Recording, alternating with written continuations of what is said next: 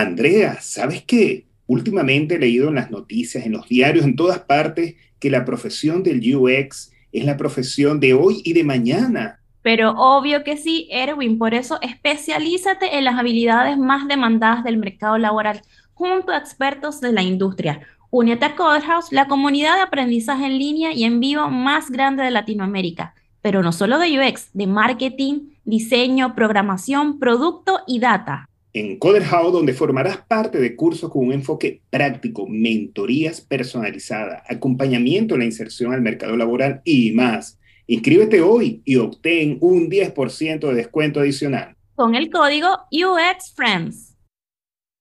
Eh, los perfiles que buscan más en UX son perfiles en general todistas, ¿no? Gente que sabe un poquito de diseño, pero que también sabe. Sí. Lo cual no sé si es un símbolo tanto de madurez digital en el mercado latinoamericano, pero sí siento que ha mejorado un poquito. Antes era buscar UX que hacían absolutamente todo, ahora sí creo que se está enfocando un poquito más en pantallas, eh, en, bueno, a nivel digital, saber un poquito de research, saber un poquito de, interacción.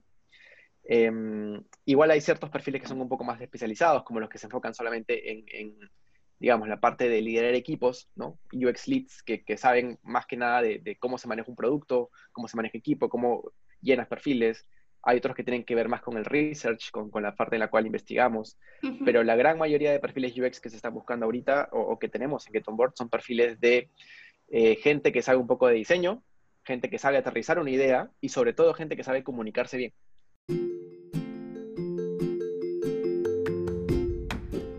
Hola a todos, bienvenidos al cuarto episodio de UX Friends. Mi nombre es Andrea Monsalve y en esta oportunidad conversaré con Nicolás Lozada él es Product Designer de Get On Board, que a mi parecer es una de las mejores plataformas para conseguir excelentes ofertas de trabajo para programación, diseño web, marketing digital, startups y empresas de tecnología. Nico es especialista en diseño de interfaces y plataformas digitales, profesor de UX y conferencista. Así que, Nico, cuéntame cómo fue tu viaje hacia el UX. Cuéntanos, ¿cuál ha sido tu historia? Bueno, yo entré al mundo del UX como una especie de, volver a lo que me gustaba hacer, porque yo empecé a hacer webs desde muy pequeño, cuando tenía 14 años, ya hacía algunas webs, pero obviamente algo muy de bajo nivel, ¿no? Muy probando. Creo que uno de mis primeros proyectos fue hacerle la web para la promoción de mi hermana. Yo me emocionaba y lo hacía más como un, como un proyecto al costadito, ¿no? Pero eventualmente, eh, me, o sea, me salí de esa ruta, me dediqué más a la publicidad, eh, estudié publicidad en, la Universidad Católica acá de, Lima. Em, y ya, lo bueno es que igual la, publicidad me dio hartas herramientas porque era, era, un, era un estudio que no se basaba solamente en la comunicación, sino también en la investigación. Entonces me, me, enseñó de cómo hacer investigación con personas, cómo establecer entrevistas, cómo hacer guías de entrevistas, cómo hacer focus. Y bueno, y, la verdad es que yo estaba totalmente dedicado a la publicidad. Quería, de hecho, iba a ser eh, community manager. Me estaba trabajando como community manager en, en, una agencia. Hasta que un día, em, o sea, igual en la facultad había llevado unos cursos de diseño más tirado hacia lo gráfico y también de diseño web, que era más como un hobby, no me gustaba. Pero en esta empresa en la que estaba trabajando en ese entonces como community manager, falló uno de los diseñadores y preguntaron, oye, ¿y alguien de ustedes sabe diseñar como para reemplazarlo? Y dije, bueno, es un poquito.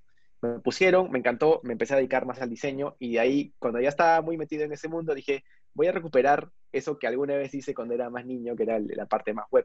Entonces, fue el destino, porque si ese diseñador no falla, tú no haces todo lo que estás haciendo ahora.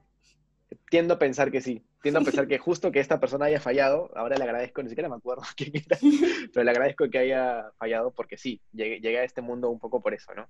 Y dentro del mundo de la web que me gustaba, encontré el mundo del UX. Cuando empecé a entender, seguía varios blogs de diseño web, eh, me enteré del mundo del UX y dije, oye, es increíble, me encanta. Y además porque asociaba un poco lo que me gustaba mucho, que era la parte del diseño web, y también con lo que había aprendido en la facultad, que es la investigación, las comunicaciones. Entonces dije, ah, esto es, esto es para mí. Y ya, me enamoré y acá sigo hasta ahora. ¿Y en qué proyectos andas ahora para que la gente se entere? No solamente con Get On Board, ¿en qué proyectos andas? Bueno, yo estoy ahorita, eh, bueno, en Get On Board, donde trabajo, Em, pero también soy profesor. Me, me, gusta mucho, en general, hablar de UX, hablar de diseño es mi pasión, me encanta. Como ahora, así que estoy como súper feliz por ya, eso. Ya, compartimos esa pasión entonces, la compartimos. Fantástico. O sea, claro, además de hacer UX, me gusta hablar sobre eso. Y bueno, soy profesor, eh, he dictado en Toulouse-Lautrec, que es un instituto de diseño bastante conocido aquí en Lima. Eh, tenía un curso en Creana hasta hace poco, de ahí, bueno, por temas de, renovación de contenido se cambió. Por ahí también, te vi. ¿En serio? Por ah, Creana también te vi. Eso es lindo, o sea, yo no, me parece muy lindo porque de hecho a veces la gente me reconoce y es como, hey, qué lindo, qué bueno que, tipo, no sé. Fui, fui a, uno de los eventos de UX en Medellín, al, e, al ILA, al Interaction Latin America, y una de las chicas que, que, que, estaba entregando como bolsos a la entrada y qué sé yo, me dijo, oye, ¿tú, te conozco, tú eres el curso de Creana. yo, sí, soy yo. Feliz. Bueno, y tuve esa oportunidad, fue increíble. Y bueno, y también soy profesor en Toulouse, como, como comentaba, y también soy eh, profe en Medu, que es una plataforma digital que se acaba de estrenar. De hecho, creo que también tú los conoces, ¿no, Andrea? Sí, claro que los conozco y colaboramos juntos con Caro. A mí me encanta porque compartimos la misma pasión y los mismos como valores. Cuando conversé con ella fue como que estamos en sintonía. Esto es lo que me gusta. Así que no, y Carol es muy chévere. Sí. Por eso creo que la gente que vibra igual sea como sea, en algún punto se va a encontrar. Porque mira, en, tantos lugares que estamos presentes, justo conectamos. sí, sí, sí. O sea, me parece increíble eso. Y bueno, sí, estoy en Medo dictando un curso de especialización UI, que es como una forma de replantear un poco el rol del UI para que deje de verse como... Eso, quiero saber, ¿cuál es tu postura acerca del perfil de UI? Cuéntanos. Es una, es una postura que igual está empezando a cambiar un poco. Las empresas están empezando a entender mejor el rol del UI pero creo que durante mucho tiempo se, digamos, em, se asociaba mucho al UI con la persona que pone pantallas bonitas o que le mete color, le mete tipografía. De hecho, hay como la gran, el gran debate en el mundo del diseño que es como UX versus UI. Entonces ponen al UX como sí, el que hace los wireframes, el que hace la investigación y tiene la orientación más en el usuario.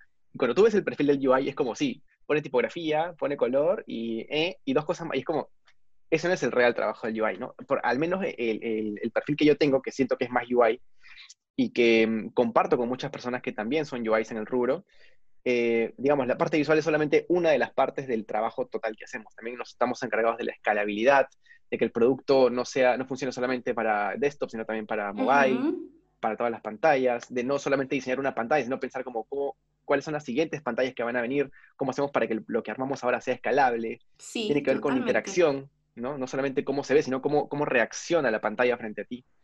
Em, y ya, creo que es como, es una forma, digamos, distinta de verlo más allá de la parte visual, que siento que le va a agregar un montón de valor a lo que hacemos como, como parte de nuestro trabajo de diseñadores de interfaces, ¿no?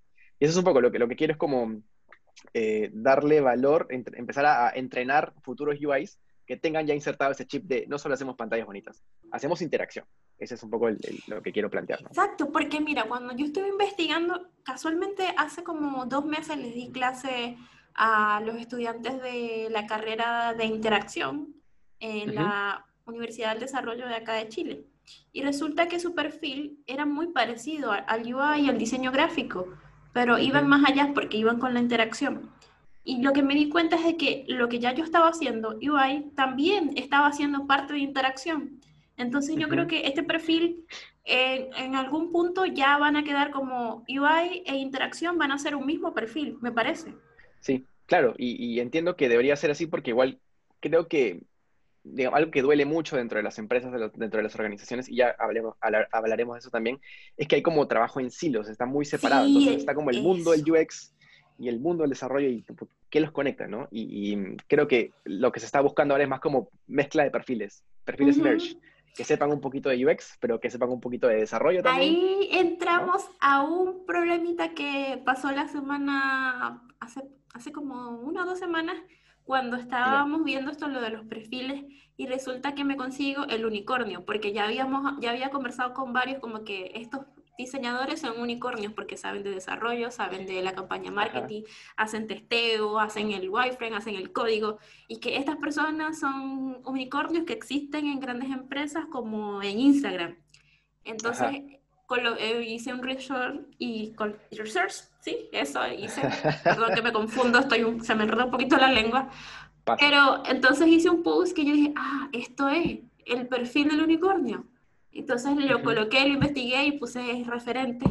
Y resulta que mucha gente cita, otros como que esto no existe, esto no puede ser. Hay gente que tiene posturas muy fijas que les cuesta entender que ya el diseño no es lo mismo que era hace 20 años y personas que, te, que tienen 30, menos de 40 pueden ser unos unicornios y tener muchísima experiencia que los que ya tienen 20, 30 años ejerciendo una carrera que se han quedado con esa mentalidad de que tú no puedes hacer esto si haces esto.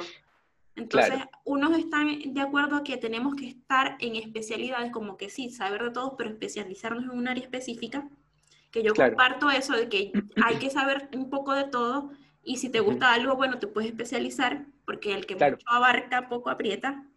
Y la otra es que si te especializas, eh, no, no eres entonces uno de esos unicornios que pueden saber de todo. Entonces, hay gente con esa postura muy fija de que no, eso no existe, no, la gente no puede saber de todo porque no pueden ser buenos en todo. ¿Y por qué no pueden ser buenos en todo? ¿Por qué no? Sí, eh, ¿qué, qué, se los impide? Hay tiempo, hay recursos, tenemos internet que nos acerca a todos lados. Pero entiendo igual que, claro, eh, hay un, como un nivel bien alto de exigencia para ser un unicornio y no todo el mundo tiene que serlo. Solo la persona que no se está demasiado motivada o que le interesa mucho. Pero lo que sí siento que es importante es que hayan estos espacios de conexión. O sea, no puedo estar solamente especializado en lo mío y no salir de. ¿no? Sí o sí, que trabajamos en equipo, y ese es el, paradigma de trabajo en cualquier organización moderna, es esto, de trabajar en equipo. Entonces, no solamente basta con saber lo tuyo y saber comunicarte, sino también tienes que saber un poquito de, las otras personas, porque te permite establecer esos puentes, te permite establecer esos lazos. ¿no? Y entender eh, mucho mejor el producto. Por supuesto, claro, porque, y es algo que siempre digo, al final... Em, digamos, si tú tienes un producto y es malo y la gente lo recibe y dice, oye, qué malo es este producto, no dice, oye, qué mal trabajo del UX, o qué mal trabajo del UI, o qué mal trabajo del frontend. Dice, qué producto tan malo. y se lleva el pato, toda la empresa paga la culpa de, lo que está haciendo. Entonces, eh, es bueno entenderlo así para entender que también nuestro trabajo tiene que estar integrado porque se percibe como un todo, se percibe como un producto único, eh, eh, empaquetado. Entonces, eso es bueno también conocer del, trabajo de los demás. Cuéntame de estos perfiles por ejemplo, en Get On Board, muchas personas eh, ahora quieren, no, que quiero empezar a hacer UX porque es un perfil que gana mucho más que un diseñador normal. Cuéntanos sobre esto y cómo ustedes en Get On Board empezaron a ser como la empresa líder de tener los las mejores ofertas de trabajo, porque créeme que ustedes tienen las mejores ofertas. Cuéntanos todo sobre el mundo de la tecnología, sí, claro. Eh, bueno, cada uno tiene su propia motivación para meterse en el mundo del UX. El dinero, me imagino que es uno de ellos. De hecho, sí pagan un poco más los perfiles que son como más tecnológicos de UX y UI, porque son parte de una nueva realidad. O sea, la parte en la que estamos todos conectados y estamos viviendo a través de las interfaces y qué sé yo. Em, sí, podría ser una realidad. Y, es muy loco porque, bueno, em, eh, los perfiles que buscan más en UX son perfiles en general todistas, ¿no? Gente que sabe un poquito de diseño, pero que también sabe, sí. Lo cual no sé si es un símbolo tanto de madurez digital en el mercado latinoamericano, pero sí siento que ha mejorado un poquito. Antes era buscar UX que hacían absolutamente todo, ahora sí creo que se está enfocando un poquito más en pantallas, eh, en, bueno, a nivel digital, saber un poquito de research, saber un poquito de, interacción. Em, igual hay ciertos perfiles que son un poco más especializados, como los que se enfocan solamente en digamos, la parte de liderar equipos, ¿no? UX leads que, que saben más que nada de, cómo se maneja un producto, cómo se maneja equipo, cómo llenas perfiles. Hay otros que tienen que ver más con el research, con, con la parte en la cual investigamos. Pero la gran mayoría de perfiles UX que se están buscando ahorita o, que tenemos en Get On Board son perfiles de eh, gente que sabe un poco de diseño, gente que sabe aterrizar una idea y sobre todo gente que sabe comunicarse bien. Y creo que es como bien importante eso porque eh, digamos, dentro del perfil del diseñador tradicional, el diseñador gráfico, quizás no está esa necesidad de, saber comunicarse con el equipo, porque hay veces en las que uno puede trabajar como diseñador y trabaja solo y entrega un producto y ya está. Pero es importante para las empresas, si se han dado cuenta, y es como valioso, eh, que el diseñador no solamente se quede solito trabajando, sino que empiece a abrir su panorama y empiece a compartir y empiece a colaborar con el equipo. Porque al final los productos, los grandes productos salen siempre a nivel de equipo. Entonces, es como una, de esos como elementos destacados que siempre buscan, saber comunicarse. Creo que colaboración es la palabra clave de este episodio y la que tengo bastante rato hablando de que la gente colabore, colaboren entre sí, equipos. Mm, pasa en las empresas cuando te la parte de producto no, no se comunica con el e-commerce, no se mm. comunica con marketing. Entonces, cada uno está por su lado, pero cuando empiezan a comunicarse, cosas maravillosas suceden. Y eso lo dan a demostrar las grandes empresas, que todos que trabajan en equipos como Amazon, Facebook, Instagram. ¿Por qué son grandes empresas? Porque trabajan en equipo y todos colaboran entre sí. Exacto, y lo descubrieron muy tempranamente. Y, es importante lo que dices porque no solamente comunicación a nivel, hoy te mando un correo o chateo contigo por Slack, es una comunicación a nivel como más integrada, de trabajar juntos, de saber que todos estamos orientados hacia el mismo objetivo, que todos queremos lograr lo mismo. Entonces, ¿cómo es que nos logramos integrar de tal manera que todos sabemos exactamente lo que hace mi compañero? ¿Cómo hacemos para que el trabajo también se sienta como unificado y no como, ok, está en el área de diseño y ahora pasa al área de desarrollo? No, todos trabajamos siempre en, el mismo grupo, ¿no? Es, es el tipo de comunicación que siento que es el que mejor funciona. Es que en esto viene en lo de ser líder y no jefe. El mundo ahora no necesita jefe, necesita líderes y equipos. Exacto. Sí, ha cambiado el paradigma completamente con la introducción del design thinking o, las metodologías ágiles. Es eso, al final como se trabaja mucho mejor así porque también es la forma en la que nosotros como humanos trabajamos mejor. No siguiendo órdenes, sino como entendiendo bien el producto y, ok, comprometiéndonos a, a lograr un mismo objetivo, ¿no? Así que va un poco por ahí. En este caso, cuéntame, ¿cómo fue que entraste a Get On Board y más de su filosofía? Sí, sí, sí, claro. Eh, yo entré a Get On Board, de hecho, este año, en enero. No, miento, el año pasado, en noviembre. Pero yo ya había trabajado antes con ellos porque eh, Get On Board es como una empresa hija de una consultora que se llama Continuum. Bien, cuando yo, yo también he trabajado en Continuum. Cuando trabajaba en Continuum, di consultoría a Get On Board como una especie de, de amarre interno, un poco extraño. Entonces te robaron. Ahí empecé. ¿Te robaron? no, de ahí. ¿Te robaron? No. Se podría decir, pero en realidad yo salí de Continuum para trabajar en otra empresa y de ahí Get On Board me dio ah. la oportunidad y ya fui a Get On Board. Sí, sí, sí, fue así. Pero sí, entiendo que se puede malentender. Pero no, no. Y además son empresas muy hermanas, es, todo se súper bien. Pero bueno, y, y, yo trabajé para ellos dándoles consultoría el año pasado y ahora sí me dedico full time a, Get On Board. Pero bueno, eh, justo lo decía porque, claro, Get On Board nació así, como una especie de, pequeña incubación de Continuum, ¿no? Eh, que es una, como les decía, una consultora de UX, de Service Design, de tecnología. Eh, en Chile trabajan principalmente con, haciendo desarrollo de software. En Perú tienen una sede que se dedica más al diseño de experiencias, UX, Service Design, transformación digital. Pero bueno, y mm, salió como una especie de proyecto chico que salió a partir de la necesidad de que a los chicos de Continuum siempre les pedían, oye, recomiéndame a alguien que conozca desarrollo, recomiéndame un developer, recomiéndame a una desarrolladora, eh, alguien que sepa de código. Y un poco dijeron, estamos hartos de esto y como siempre nos lo piden, hagamos un portal. Y empezó con algo muy chico, solamente un, listado de trabajos eh, para que la gente postulara y también eh, era un poco esa la dinámica, ¿no? Y eventualmente empezó a crecer orgánicamente, creció de a poquitos.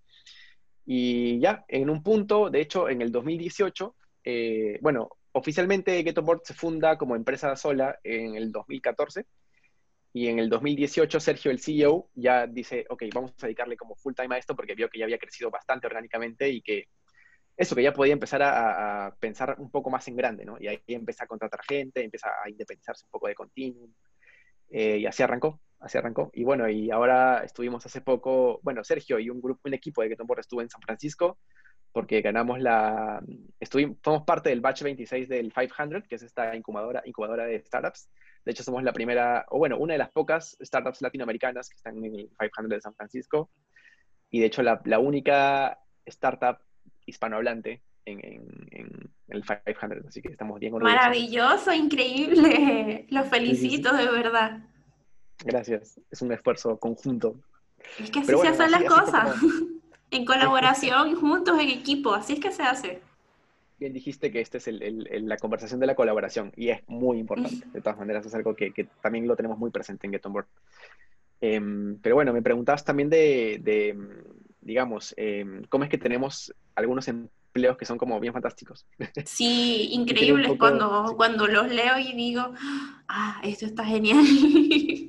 De hecho, por eso siempre los recomiendo. Cuando las personas me dicen, ah, ¿dónde puedo conseguir? En Get On Board. Ahí están las mejores ofertas de trabajo, de verdad.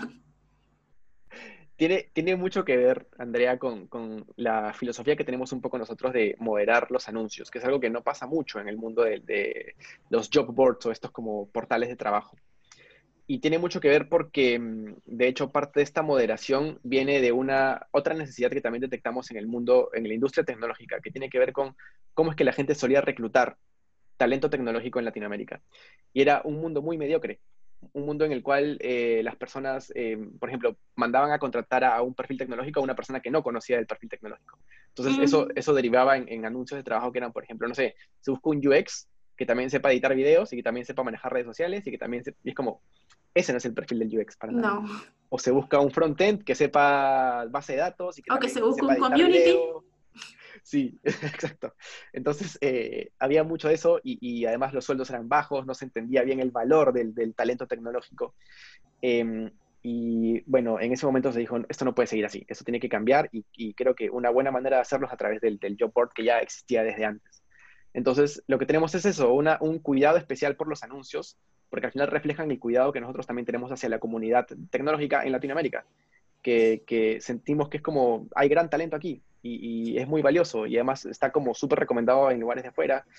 Eh, entonces, ¿cómo hacemos para cuidarlo? Y eso lo hacemos a través de la moderación de anuncios. Buscamos anuncios que cumplan con los requisitos, que den buenos sueldos, eh, que no se pasen un poco con los requerimientos, que cumplan lo que prometen. Entonces, creo que es parte del valor y, eso nos ha costado obviamente perder algunos como anunciantes que podrían ser muy grandes, pero decimos como no, lo principal aquí es la comunidad, cómo le damos a ellos valor. De verdad los felicito porque eso es lo que yo también busco intentar cambiar la mentalidad. Hay que empezar a educar a los clientes, a las empresas, de que tú no puedes pedirle a un diseñador que te programe, que te lleve las redes sociales. Hay que empezar por nosotros mismos a darle valor a nuestro perfil, respetar nuestro trabajo para que los demás nos respeten. Porque a mí me molesta mucho cuando veo a esos diseñadores, eh, te hago la landing por 50 lucas, o sea, 50 mil pesos por 100 mil pesos. O sea, estás devaluando tu trabajo y estás dañándole el trabajo a los demás diseñadores, porque entonces van a decir, no, este es más barato, y ahí se va a depreciar tu trabajo. Y entonces, esto que está pasando que el UX eh, gana un poco mejor que un diseñador normal, también va a ir para abajo, sí. Las personas empiezan a hacer estas prácticas. Es verdad. Es verdad, y es como realmente problemático. Entonces, también tenemos como este algoritmo que nos permite también calcular el, valor del trabajo de eh, ciertos perfiles en base al mercado y en base también a, no sé, temas como la devaluación de la moneda, que ha sido un montón de valores que al final inciden en, cuánto puede uno cobrar como, como diseñador. ¿no? y de acuerdo también a tu nivel de experiencia, porque tú puedes decir, sí, busco un, diseñador senior y le pago, no sé, 500 dólares, y es como, ese no es el precio del mercado, eso no es el precio que se está pagando. ¿no? Entonces, eso, valorar un poco más el trabajo del equipo, no solamente de UX, diseño, sino también en general de todos los perfiles tecnológicos. Y eso, como darse cuenta y que las empresas se den cuenta de que al final como el talento tampoco es tan fácil de conseguir porque, pucha, ¿no? O sea, eh, no hay tantos perfiles y, es valioso que, los que están estén bien pagados y que estén, eh, tengan entornos buenos, positivos. No, y sabes, eso es un cuidar. ¿Sabes otra cosa? Es que ahora últimamente han salido varias como, no, no empresas, sino como grupos como Más Mujeres UX, UX School, eh, Medu, que están ayudando a que revaloricemos el trabajo y de que el día de mañana podamos podamos tener un colegio de diseñadores, un gremio a nivel internacional, como para tener más respeto. De verdad que ese es mi sueño, que lleguemos a ese punto todos, pero unidos, porque es la única forma de que eso llegue a suceder. Así como se unieron los médicos, los abogados y todos están colegiados, todos tienen sus reglas, que nosotros lleguemos a ese punto. Sería increíble y obviamente sin todas las fallas que tienen los colegios ahorita profesionales, ¿no? Que también son como, se han convertido en nidos de corrupción y cobranza. Pero sí, creo que si hacemos bien, el, si le hacemos UX a la UX, podríamos hacer cosas increíbles en el mundo, ¿no? Totalmente. Pues sí, 100% de acuerdo. Es un poco, también es mi sueño, como meterle UX a la UX y en particular meterle UX a la trabajemos juntos trabajemos juntos todos los que tenemos el mismo sueño para llegar a eso, porque de verdad que, que sí, sí lo podemos hacer, pero sí lo hacemos juntos. Estoy de acuerdo. Nuevamente viene el tema de la colaboración. Así que, sí, apuntadísimo. Es un poco la, idea. Y de hecho, también por eso, como te decía, en, en, Get On Board, en, la parte de redes sociales, buscamos perfiles que un poco entiendan este valor y decimos como, hey, hay que repostearlos, hay que ver la manera en, la cual le damos más voz a la gente que dice las cosas como son. sí, eh, porque lo mismo me pasaba cuando empecé a, a postear yo, que yo no voy a hablar de lo mismo que están hablando todos no voy a hacer como un libro de definiciones en mi feed, no, eso no, voy a hablar desde mi experiencia y de los problemas que yo veo, porque hacer las cosas copiando no te va a llevar a nada, entonces hay que y hablar de cosas que tampoco sabes tampoco te llevan a nada, porque en un punto se te ven las costuras. O sea, yo no voy a hablar de código cuando yo sé lo básico de HTML y CSS. Yo no voy a ponerme a hacer esas cosas. Yo no me voy a poner a hablar tanto de research porque yo apenas estoy empezando research. O sea, yo tengo ah, mucho tiempo en UI eh, desde el 2013 cuando me gradué de la universidad. Desde esa época estoy en UI. hice no sé cuántos blogs. Tuve un tiempo, una época donde oh, hacía muchos blogs para Fashion Blogger. Una época que, que, yo dije, ya va, yo no puedo seguir solamente haciendo esto, hay, algo más allá. y ahora tengo como tres años en e-commerce. El e-commerce me gusta y me encantaría ayudar también a emprendedores, porque hay un problema que me llega a la gente, quiero una página, pero hay muchas cosas más allá antes de que quiero una página, como definir el producto. ¿Ya conoces tu producto? ¿Cuál es, cuál es tu audiencia? ¿Hiciste investigación del usuario? Y eso, eso me parece muy valioso porque de hecho hay mucha gente que sigue pensando en el UX y, peor todavía en el UI, como la persona que te va a hacer una, web. Ah, ya llegó el UX, ya, ok, denle para que haga la web. Y es como, no. Antes hay como muchos pasos, como tú dices. ¿Quién es el usuario? ¿Qué investigación se ha hecho? ¿O hay que hacer investigación nueva? Eh, no sé, cuál es el perfil que quieres atacar, cuál es, cuál es como tu oferta de valor. Hay un montón de elementos. la oferta de valor, sí, sí que si no los tienes dentro de, tu, dentro de tu toolkit de herramientas, no la vas a llevar a la hora que hagas tu trabajo y eso va a hacer que tu trabajo sea visto como eso, como solamente pintar pantallas. Y no, o sea, creo que no, no va por ahí. ¿no? De hecho, sabes, hace esta semana estuve una asesoría con unos clientes y le pregunté, pero le dije, dime cuál es tu punto diferenciador entre esas aplicaciones que ya existen y la tuya. explícame para yo poder entender cómo poder empezar a trabajar contigo bueno, es de lo otro, entonces no se saben explicar. Cómo, cómo entonces vamos nosotros a desarrollar un producto si no tenemos claro, de qué trata el producto, cuáles son sus beneficios. Es que creo que lo que quieren es que saques como tu varita mágica y le traigas una plantilla y como, eh, esto es para ti, tenlo. Y se ve hermoso, mm. pero ¿funciona? Mm, hay que ver. Me pasó, me pasó una vez que estaba trabajando en una consultoría para un, un equipo, eh, tenía que ver con seguros, y claro, yo llegué como, como consultor de UX y me dijeron, ya, Nico, este, mira, mira esta pantalla, ¿está bien o no? es como, no sé, no me han dado tiempo para investigar, no me han dicho cuál es el valor del producto, no sé si está alineada la interfaz a lo que ustedes quieren. Entonces creo que hay como esa percepción de que al final el UX va a sacar la varita y va a resolver problemas de usabilidad o problemas de producto. Y no, o sea, hay como todo un proceso de entender al usuario, de entender bien el negocio, de entender cuál es la tecnología que se está aplicando para dar soluciones. Eh, pero sí, es todo un, todo un tema. Sí, es todo un tema. Y cuéntame, entonces, ¿cuáles son estos perfiles más buscados por Get On Board o por las empresas que publican en Get On Board? Sí, eh, bueno, como te comentaba, son em, los más buscados, son aquellos que tienen, como te decía, un poquito de todo, que saben de diseño, vienen un poco del mundo del diseño, pero que lo llevan un poco más allá, a nivel de, por ejemplo, em, eh, conocer de investigación con usuarios, saber hacer prototipado, saber hacer testeos, hablan mucho de wireframes, por ejemplo, que es algo que se, ha puesto como de moda o, es como un, buzzword de sí. hay que hacer wireframes, ¿no? Sí. Que ya ahí tengo mis opiniones, pero bueno. Eh, claro, no, pero cuéntanos tus opiniones, cuéntanos. Esto es para que me cuentes tus opiniones. Fantástico. Bueno, que mm, digamos, es, es, todo un tema porque los wireframes al final no sé si son tanto labor del UX como labor del UI, porque siento que, como te comentaba hace un rato, el UI tiene como la chamba de la interacción y los wireframes son herramientas también de interacción. Entonces, eh, es un poco definir los roles de cada uno de los perfiles y, especificar bien como qué hace el UX y qué hace el UI. Eh, hay todo un debate ahí que siempre tengo con la gente de dónde acaba, dónde inicia. Es que por eso mismo yo dije hace varios, dos, tres años, dije, ok, yo todo el tiempo estaba haciendo UX porque yo me sentaba con el cliente a preguntarle cómo iba a ser, eh, cuáles eran los productos para ver cómo iba a ser la navegación y de, en qué plataforma iba a ser. Y me sentaba también eh, hacer el, el mock-up y luego hacía el, el, el, sitio y lo levantaba en WordPress. Y yo dije, ok, estuve haciendo mucho UX y estuve haciendo de todo, dije yo. Sí. UI frontend, backend y... Sí, hasta que yo no, me, yo no me di cuenta de eso y dije, ya va, mi trabajo vale, aquí pasa algo, yo tengo que, que, moverme porque yo estoy haciendo muchas cosas que tienen otro valor que no es el, el que estoy teniendo ahora. Entonces yo creo que eso fue lo principal, en que hay que darse cuenta eh, qué es lo que estás haciendo, conocer tu perfil para que tú te des valor.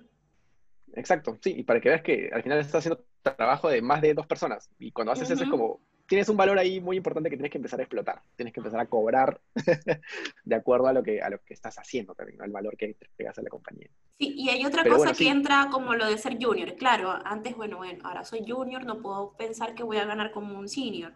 Pero a medida que va pasando el tiempo, que no se van entrando, ya uno tiene que parar para ver qué tan actualizado estamos, qué, qué, qué tiempo de experiencia tenemos.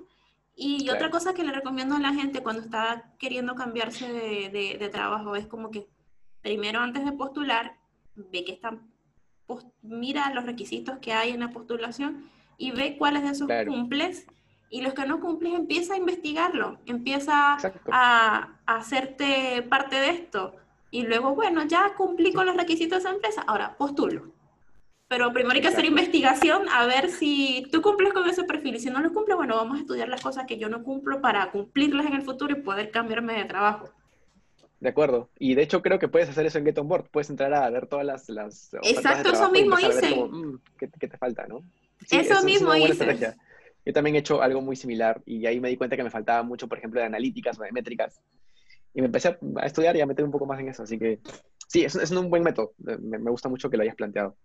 Pero bueno, sí, aparte de, de esas cosas que, se buscan, que te decía, del wireframing, estrategias de prototipado también son importantes a la hora de, las empresas que buscan UX, comunicación, trabajo en equipo, que siento que es algo relativamente nuevo. La gente antes buscaba este un diseñador, ahora dicen como, sí, necesito que seas eh, proactivo, necesito que empieces a buscar problemas y empieces a solucionarlos. O sea, tú eres dueño de tu trabajo, así que empieza a hacerlo.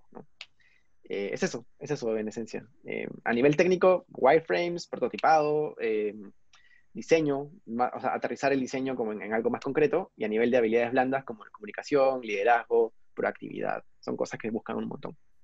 Y una cosa que no sé si, si tú las manejes o la puedas comentar acá es eh, los rangos de, de, sueldo que están ganando, por lo menos en los países que tú manejas la información. Sí, he visto ahora, eh, hay de todo sueldo, pero digamos, dentro de lo que he visto está entre 1.200 y 1.500 dólares, que es lo que se está cobrando. He visto hasta 1.700 dólares para un UX. Em, está un poco por esa ruta, está un poco por esa, por esa ruta. ¿Y en qué país piensa que se está ganando mejor en Latinoamérica? Porque a veces este, me conseguí que supuestamente en Chile ganaban mejor versus Argentina o Colombia o Perú o Brasil que ganaban muchísimo menos. ¿Cuál es tu percepción de esto? ¿Qué conocimientos tienes? Supongo que mi conocimiento está un poco sesgado porque de hecho tenemos más ofertas de trabajo de Chile, porque uh nació un poco en Chile. Em, pero sí, pensaría también que es en Chile donde se está pagando un poco mejor y donde además está más especializado. O sea, las empresas creo que tienen un nivel de madurez un poco más alto a nivel de tecnología. Y sí, creo que es como un poco el hub de tecnología en Latinoamérica. Y le dicen el Silicon Valley, pues, por eso. Silicon Valley. bueno, en ese, en ese caso sería Santiago, X comunas porque de repente todas las empresas están en el mismo lugar y todas están haciendo de lo, de lo mismo. Es posible, es verdad, sí, es posible, va, va más por Santiago. Sí, pero bueno, también he visto harto desarrollo en, en, México y bueno, ahora estamos enfocándonos también en, en, tener empleos de Estados Unidos para que las empresas que buscan talento latino tengan como un acceso a través de Get On Board. Ah, eh, fascinante. Creo que eso va a ser uno de los valores más buscados, me parece. Sí, Estamos justo trabajando en eso porque a partir de, de, todo, todo lo que pasó con la cuarentena y el COVID y qué sé yo, todo el mundo obviamente tuvo su etapa de crisis y nosotros le hemos buscado también aprovechar esa crisis para buscar nuevos mercados y uno de esos mercados era Estados Unidos. Así que, estamos como desarrollando Exactamente. Mira, la gente ahora se dio cuenta que no es necesario que estés en X país para trabajar. Porque si estás en tu casa, muy bien, eh, tú estás en Perú, yo estoy aquí en Santiago, estamos hablando y podemos colaborar y trabajar. No hay ningún problema. Sí creo que ha sido mi temporada con más webinars y con más como charlas en general, porque, claro, la gente ya se abrió a la posibilidad de que, ok, no hace falta que venga la gente aquí, podemos hacerlo de vía online y increíble, igual funciona de la misma manera, ¿no? Y claro, para las empresas es lo mismo, se han dado cuenta que también pueden contratar gente lejos, eh, no, no, no, está dentro de la discusión de que el talento latino igual es como un poco más barato que el que puedes conseguir en Estados Unidos, y es bueno, entonces es como hay un gran valor en ese talento que tenemos aquí. ¿no? Sí, de hecho yo durante mucho tiempo, y todavía me pasa, yo tengo clientes en Estados Unidos y sobre todo cuando estaba en Venezuela tenía más clientes que estaban fuera que dentro del país, o sea, todos mis clientes estaban afuera. Ah, se, busca mucho talento latino. Es, por lo mismo de que cuando lo pasas al cambio de la moneda es mucho más económico para ellos, pero ahora no solamente es por eso, sino porque se dan cuenta que pueden tener ciertos talentos y no tienen que estar en el mismo país. Y eso te ayuda a ti mismo. Porque eso quiere decir que no me tengo que ir a Miami a vivir o no me tengo que ir a Nueva York, pedir una visa, gastar todo el sueldo en un piso. Con todo lo que cuesta. Sí, igual puedo trabajar para una buena empresa desde Santiago, desde Colombia, desde Perú. Sí, tal cual. Tal cual, esa es como la, nueva realidad que ya viene dándose hace tiempo, pero creo que con esta crisis la gente ya empezó a abrir los ojos un poco más y, decir, se aceleró. La, la, plata que me voy a ahorrar por no tener oficina, por no brindar wifi, por no pagar al plomero que me arregle el agua de la oficina, porque puedes hacerlo desde tu casa y no pasa nada, es muy, muy fácil de, de, ejecutar y no tiene mayor riesgo que, en realidad no tiene mayor riesgo, que, que es lo mismo que pasa con las oficinas normales. ¿no? Así que sí, es, un, es un, nuevo comienzo para un montón de gente y bacán. Me gusta mucho que se haya adoptado más el trabajo remoto. Sí, a mí, por lo menos, si no hubiese sido por la pandemia, tampoco me hubiesen dejado trabajar desde mi casa. Hace bastante tiempo estábamos hablando de eso, como que, ¿y si puedo trabajar desde mi casa? ¿Y si hago esto? Y fue como que llegó la pandemia. Claro, hay muchas cosas malas que están sucediendo, mucha gente que le está pasando mal, pero no todo es malo y otros que por ejemplo, en mi caso hemos visto como mi vida cambió, pero ahora me abrí a otras cosas y empecé a compartir, hasta abrí el podcast, que esto también lo tenía pensado desde el año pasado, pero no había tenido el tiempo porque estaba todo el tiempo en la oficina y no tenía tiempo. Ahora el tiempo que me ahorré en el metro, el tiempo que me ahorré en estar en traslado o algo así, ahora estoy en mi casa, no tengo excusa puedo aprender mucho más, puedo hacer muchas más cosas y he conectado un montón. Entonces, eso es lo que te puedo contar de mi experiencia. Sí, sí, sí, hay un valor bien interesante allí, ¿no? Y claro, como tú dices, es una crisis que obviamente ha golpeado mucho a mucha gente, pero también eh, hay que ver la forma en la cual sacamos un poco provecho de estas cosas, ¿no? Y, también ha traído cosas buenas, menos, pero las ha traído, así que positivo para todos igual. Pero eso todo, eso siempre pasa en épocas de crisis cuando hay una crisis siempre se ve lo malo, pero luego de que pasan los años te diste cuenta, no, en este tiempo fue que se inventó tal cosa. Siempre hay algo positivo. Pero como para ir cerrando, eh, no sé, ¿tienes alguna frase, alguna recomendación? Por ejemplo, a las personas que quieran postular en Get On Board, ¿qué recomendación les das? Uf, para ellos, primero que empiecen a pensar también en, lo que les decía hace un rato, de que van a haber más ofertas de trabajo de Estados Unidos, así que piensen en inglés, tienen sus, sus, currículums o sus profiles en inglés. Eh, ¿Qué más? Sean muy honestos, sean muy transparentes con lo que hacen, no traten de, sobrevenderse porque eso se nota, es muy evidente cuando lo hacen. Eh, añadan un portafolio y que el portafolio esté online, que no sea, por favor, esto de mandar carpetita de Drive o mandar un zip porque eso es muy malo. es mejor tenerlo todo online, es mucho más eficiente. En Behance, Dribble o su propia página web. Dribble, o tu propia página, exacto. O puedes tener otra plataforma, tu Instagram, por último, en el que subes tus trabajos. Sí, antes era como que muy mal visto, como que, ¿por qué tengo que subir? No puedes subir tus trabajos en Instagram, ¿cómo le vas a dar tu Instagram al jefe? Pero no, esa percepción ha cambiado y ahora las empresas que te quieren contratar revisan tus redes sociales, porque ahí se ve la verdadera realidad de la persona. Cuando dicen, no, es que yo hago esto y lo otro, y cuando resulta en Instagram es otra cosa, ah, nos está mintiendo. Claro. Si yo fuera Andrea Mons, obviamente primero pondría mi Instagram como carta de presentación a las empresas. Lo tendré en cuenta, lo voy a tener en cuenta. sí, por favor, sí, no, de todas maneras. y, eh, porque a eso voy, que, que hablamos hace un rato de lo que buscan las empresas y tiene que ver con liderazgo, tiene que ver con habilidades de comunicación y creo que no hay mejor forma de demostrarlo que tengo un Instagram con el que conecto con la gente y, puedo educarlos y puedo como establecer conversaciones. Entonces, es eso, es una gran herramienta. También mostrarse un poco, eh, conectar con la gente, siempre es importante. Así que sí, son mis recomendaciones para ellos, que sean transparentes, que tengan un buen portafolio. Si eres UX, eh, quieres dedicarte más al UX, no solamente hace falta que subas como tus pantallitas, sino que también muestres tu proceso. El proceso. que lograste llegar? Eso es lo importante. ¿Qué hiciste para llegar a esta pantalla? Exacto. En, en, el UX lo importante es el proceso. Exacto. ¿Cómo fue tu investigación? ¿Cómo fue tu alineamiento de objetivos? ¿Cómo fue que conversaste con los stakeholders? ¿Cómo es que lograste resolver toda esa marina de información que tienes y la aterrizaste en un producto? Eso es muy valioso, ¿no? Y, además contarlo con storytelling, ¿no? Sí, storytelling, ese es otro punto que viene más adelante en el podcast. Ya lo tengo pautado.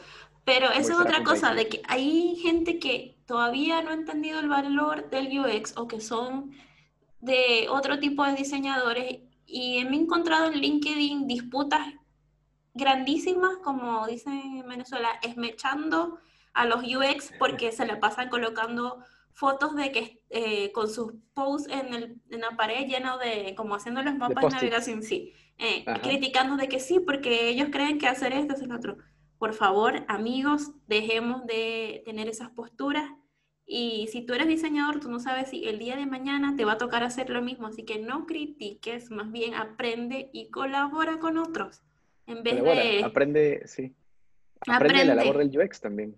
Aprende la labor del desarrollo. O sea, todo tiene que ver con. Todo al final es uno solo, entonces hay que saber un poco de todos los mundos. Exacto. Ahora los menús ya no van a ser impresos, los menús ahora van a ser digital. Entonces, Mientras más se siga migrando a lo digital, les recomiendo a estas personas que critican y critican, empiecen a ver la forma de cómo van a el día de mañana hacer un perfil valioso para las empresas. Y si no quieren trabajar en empresas, sino cómo ellos se van a adecuar y van a enriquecerse y el día de mañana hacer freelance. O si lo que les gusta es hacer solamente impreso, pues ver qué va a suceder el día de mañana. Entonces, por favor, es, mi recomendación, dejen de criticarse unos a otros, pelear por diferentes perfiles y sean amigos. Por eso mismo este podcast se llama UX Friends, porque lo que quiero es que la gente ah. colabore, sean amigos y dejen de criticarse unos en otros. Eso daña todo. Sí, no, y no tiene sentido además, porque al final hacemos lo mismo, todos buscamos al final como entregar productos impecables que le sirvan a alguien, entonces es eso, al final trabajamos todos en lo mismo y es bueno que colaboremos también. Sí. ¿Alguna palabra, una frase que te identifique para finalizar el cierre? sí, hay una palabra que, una frase que me encanta y la estoy usando un montón ahora, y tiene que ver con que al final, em, mientras, en todo lo que respecta al usuario, la interfaz es el producto. Entonces, eh, tiene un poco que ver con que nos enfoquemos al final en que lo que estamos entregando es una interfaz, es como un punto de conexión entre el usuario y una organización, pero que esa es la, única forma en la que el usuario accede a la organización y en, lo único que toma para generarse una opinión. Entonces es súper importante estar alineados a nivel de cuál es la experiencia que estamos dando, cuál es la interfaz, cómo la construimos a nivel de interacción, eh, quién es el que la desarrolla y cómo la desarrolla, porque todo eso al final acaba en una interfaz que el usuario usa y con eso se genera una percepción de, las empresas. Colaborativamente, aprendamos un poquito de todo, creo que eso va a servir para, para todos a trabajar mejor en equipo. Bueno, Nico, y si quieren las personas seguirte en tus redes, en LinkedIn, Instagram, ah, ¿cuáles son? Sí. cuéntanos. Bueno, a ver, a ver, yo estoy en Instagram como nicolosada.design. Eh, me encuentran en Medium también como medium.com barra arroba nicolosada.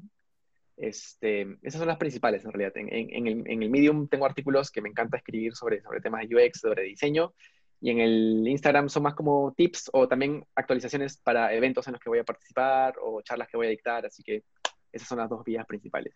Entren a getonboard.com también, por favor. Perfecto. Bueno, Nico, muchas gracias. Sí, muchas gracias por estar con nosotros compartiendo todas tus experiencias. Así que esto llega al final. Bye bye. Muchas gracias a ti, Andrea. Cuídate, nos vemos por ahí.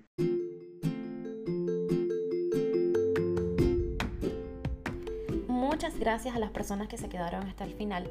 Mi nombre es Andrea Monsalve y estoy súper agradecida de que estén acá en UX Friends. Los invito a darse una pasada por Get On Board para que le echen un ojito a las mejores ofertas de empleo de toda Latinoamérica.